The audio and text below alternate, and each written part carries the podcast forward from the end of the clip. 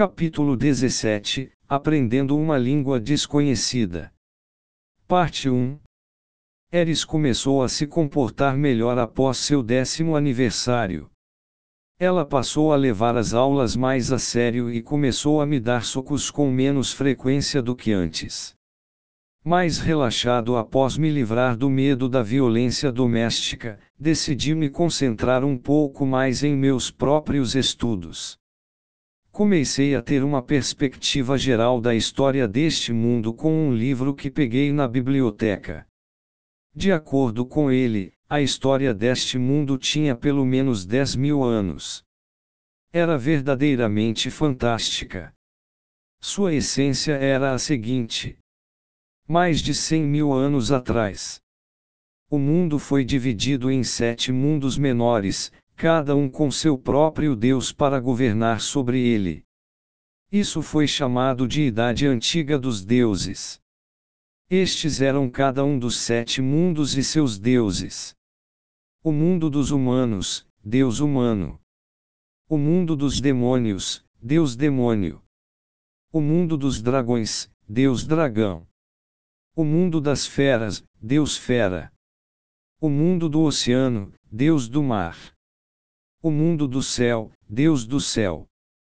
O mundo árido, Deus árido. Esses mundos foram separados por barreiras, então ir e vir entre eles não era algo fácil. Alguém que vivia em um não fazia ideia da existência dos outros. Apenas os deuses e aqueles poderosos o bastante para cruzar as barreiras sabiam sobre essas coisas. Entre 10 ou 20 mil anos atrás, no mundo dos dragões, nasceu um deus dragão incorrigivelmente mau.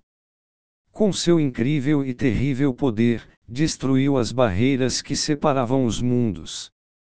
Com seus seguidores, conhecidos como os cinco comandantes dragão, começou a destruir os outros mundos. Os sobreviventes de cada um dos mundos destruídos fugiram para os outros, buscando por abrigo. Quando havia apenas um último mundo sobrando, os comandantes do deus dragão finalmente se voltaram contra ele. O chefe dos cinco comandantes dragão, o imperador dragão, e os outros quatro reis dragões lutaram contra o deus dragão e seu poder esmagador. Foi uma batalha até a morte de cinco contra um. Acabou em um empate, em consequência, o mundo dos dragões desmoronou, sobrando apenas o mundo humano. O meu mundo. Entre 10 a 8 mil anos atrás. Conhecido como período caótico. Um período em que os ancestrais dos humanos modernos e os refugiados dos outros mundos, após serem colocados juntos, começaram a se confrontar. Quase não existia produção literária sobre aquele período, mas, de acordo com os estudiosos, após muitos anos de luta, as raças foram lentamente sendo segregadas. O povo fera começou a viver na floresta, o povo da água tomou controle dos oceanos e o povo do céu garantiu que ficariam com os lugares mais altos que pudessem encontrar. Não sobrou quase nenhum dragão, mas eles evitavam chamar a atenção e viviam em segredo, enquanto os demais povos, que podiam viver em qualquer lugar, foram se espalhando. Isso deixou os humanos e os demônios lutando entre si pelas planícies. Na época, o continente central e o continente demônio ainda estavam unidos por terra e eram chamados de Grande Continente aproximadamente sete mil anos atrás. As artes marciais e a magia foram sendo desenvolvidas e a população aumentou. Foi então que ocorreu a primeira grande guerra humano-demônio. Como indicado pelo nome, foi uma colisão frontal entre os humanos e os demônios. Algo como uma guerra mundial do meu velho mundo. Foi uma longa batalha que envolveu não apenas os humanos e demônios, como também as outras raças. Aproximadamente seis mil anos atrás. Mil anos passaram enquanto a Grande Guerra continuava, com o período intercalando entre calmarias e ferozes batalhas. O herói Aros liderou seus seis camaradas para a batalha, dando continuidade às hostilidades até derrotar os cinco grandes reis demônios e o grande imperador do mundo demônio, Kishirika. Com base no nome do grande imperador, imaginei que deveria ser uma mulher. Na minha cabeça, imaginei Eris usando uma roupa de couro e gargalhando alto. Espera aí. Aros, mas o que diabos é isso, Dragon Quest VII? Aproximadamente 5.500 anos atrás. Sendo os tolos que eram, os humanos ficaram embriagados com o poder capaz de derrotar os demônios e começaram a guerrear contra as outras raças, bem como entre si mesmos. Os demônios foram supostamente usados como escravos durante esse período. O momento de constantes guerras continuou por quase 500 anos. Cinco mil anos atrás. A Segunda Grande Guerra Humano-Demônio estourou. Buscando vingança por um rancor de mil anos, Kishirika, o grande imperador do mundo demônio, incitou os demônios à ação. Achei que Kishirika fosse algum tipo de nome que todos os imperadores recebiam ao assumir o trono, mas, pelo visto, o imperador era imortal. Mesmo se morresse, ressuscitaria centenas de anos depois. Talvez a razão pela qual fosse chamado de grande imperador do mundo demônio fosse por estar em uma classificação superior à dos outros imperadores. De qualquer forma, os demônios se aliaram ao povo fera e ao povo do mar, oprimindo os humanos. Assim a raça humana foi reprimida. 4.200 anos atrás. A Segunda Grande Guerra Humano-Demônio chegou ao fim. Os guerreiros humanos lutaram por 800 anos sem admitir a derrota e finalmente forçaram o inimigo a recuar. Foi tudo graças aos esforços do herói lendário, o Cavaleiro Dourado Aldebaran. Aquele cara era completamente roubado. Ele derrotou mais de 10 mil homens sozinho derrotou todos os demônios poderosos que encontrou e lutou de frente com o grande imperador demônio. Seu ataque final foi tão poderoso que criou uma cratera no grande continente, dividindo-o em continente central e continente demônio, com o mar Rigus separando-os. Uma passagem do livro mencionava que ele devia ser o próprio Deus humano. O único Aldebaran que eu conhecia era aquele que morreria se usasse sua própria técnica suprema. Portanto, parecia que o santo dourado deste mundo fora feito de um material mais resistente. A história toda sobre ele dividir o continente parecia só baboseira, mas era verdade que o continente fora separado em duas partes, formando um novo oceano. Uma paz que fora buscada por muito tempo finalmente se estabeleceu sobre a Terra após a separação dos continentes. Entre 4.200 a mil anos atrás. O tempo passou rapidamente após isso. O mundo ficou em paz, mas os demônios estavam sendo expulsos do continente central. Os humanos formavam um grupo inteligente, então usaram diplomacia para encurralar todos os demônios no continente demônio. A terra do continente central era naturalmente fértil e boa para semear, enquanto a do continente demônio era estéril e propensa ao acúmulo de magia em certas áreas. Expulsando o último daqueles demônios nojentos para o continente demônio e prendendo-os, os humanos estavam metaforicamente enrolando uma corda de seda ao redor de seus pescoços e estrangulando-os. Tudo isso foi feito com a cooperação das outras raças, na esperança de que nunca mais viesse a ocorrer outra grande guerra humano-demônio. Os demônios provavelmente tentaram de alguma forma resistir a isso. Afinal, estavam recebendo um golpe duro. Mas, Qualquer que fosse a ação que tomassem, nenhuma guerra estourou. Como resultado, logo ficaram insensíveis a como foram presos em seu continente. Nesse ambiente hostil e com os poucos recursos sendo disputados, uma guerra civil naturalmente estourou. Isso os transformou em guerreiros ferozes, mas seu número diminuiu. Mil anos atrás, o deus demônio Laplace apareceu. Na longa história dos demônios, apareceram vários reis demônios e imperadores demônios, mas houve apenas um a quem as pessoas se referiram como Deus demônio. Em um breve piscar de olhos, Laplace reuniu os demônios e conquistou o continente demônio. Os registros das batalhas daquela época se transformaram em crônicas de guerra que foram transmitidas entre gerações. Mesmo agora, no continente demônio, Laplace ainda era tratado como um ídolo. Ele passou muitos anos cuidando de seu império, preparando sua raça para tornar-se resistente e feroz. 500 anos atrás. A campanha militar de Laplace começou. Após muitos anos gastos superando o povo fera e o povo do mar, Laplace finalmente fez seu ataque ao continente central.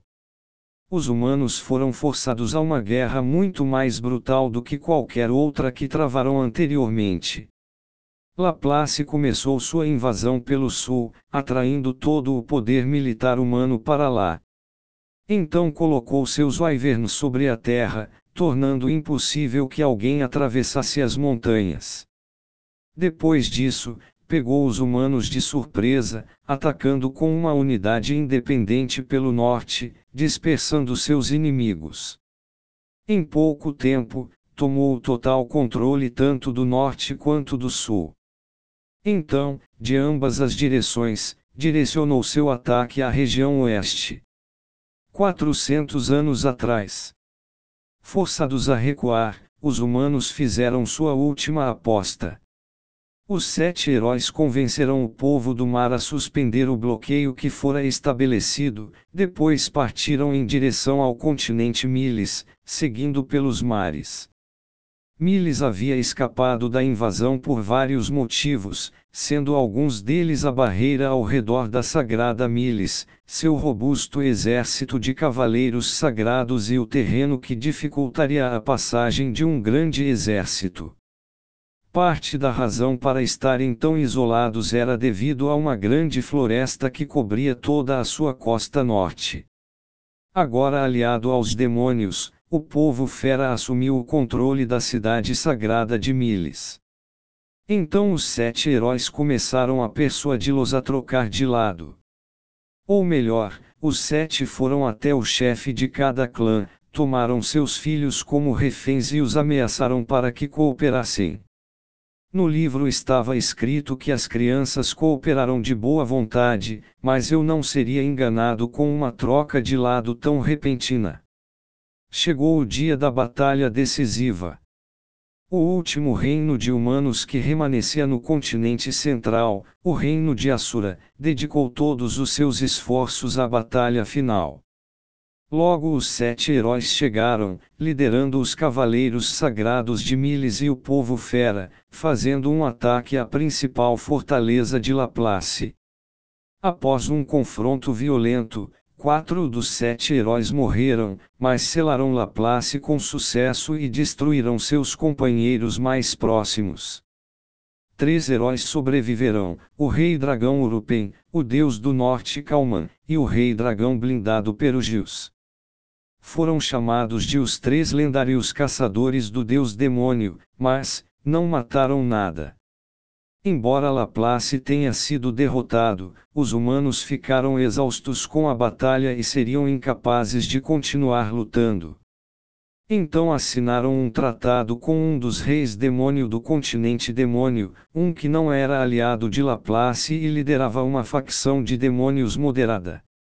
O bloqueio ao continente demônio foi novamente imposto os demônios agora poderiam viajar livremente aos outros continentes. De acordo com os termos do tratado, a discriminação racial contra os demônios seria proibida. Foi algo parecido com a Declaração Universal dos Direitos Humanos do meu velho mundo. Dias atuais. A enorme tendência para discriminação contra os demônios continuou, mas a maioria das coisas parecia pacífica. Com tudo isso, entendi algumas coisas.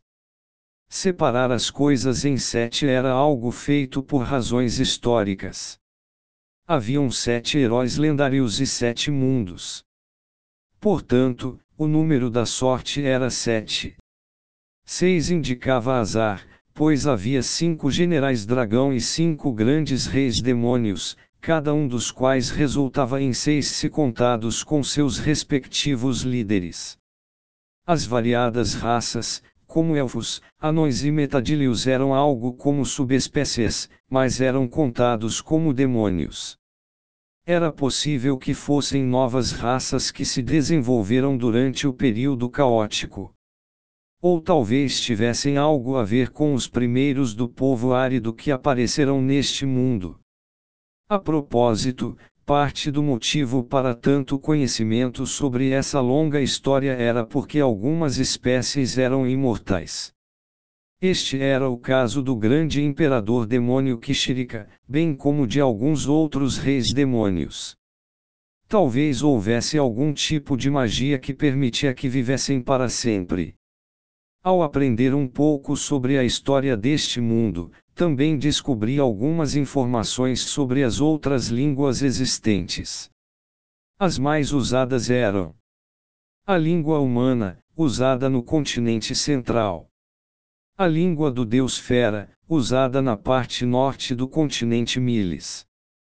A língua do deus Lutador, usada no continente Begarita. A língua do deus do céu, usada no continente Divino.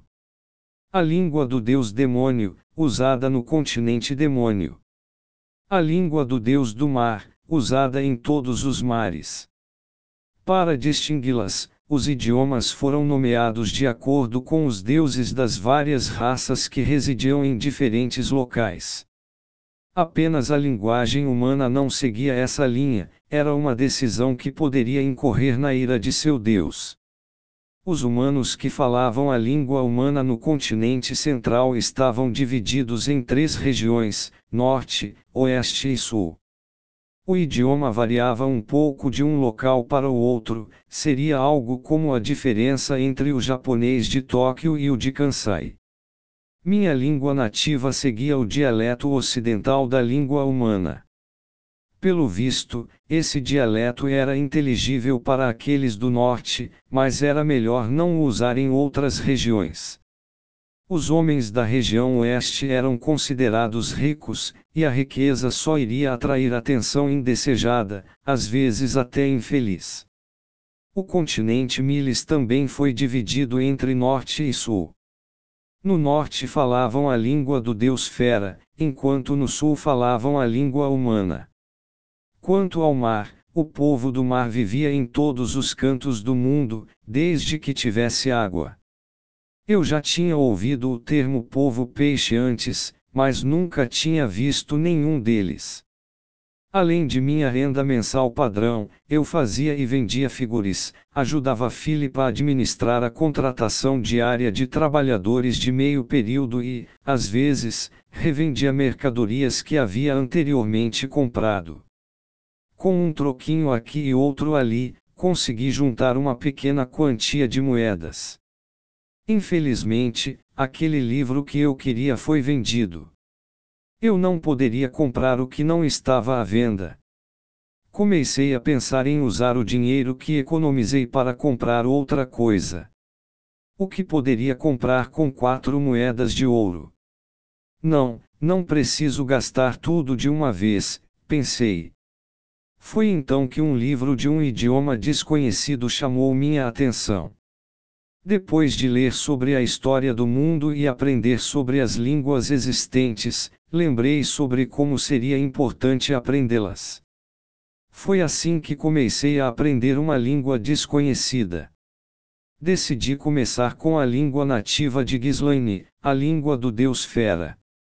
Eu também queria aprender a língua do deus demônio decidi enviar uma carta para Roxy, mantendo a esperança de que ela talvez pudesse me ensinar, mesmo que fosse pouco.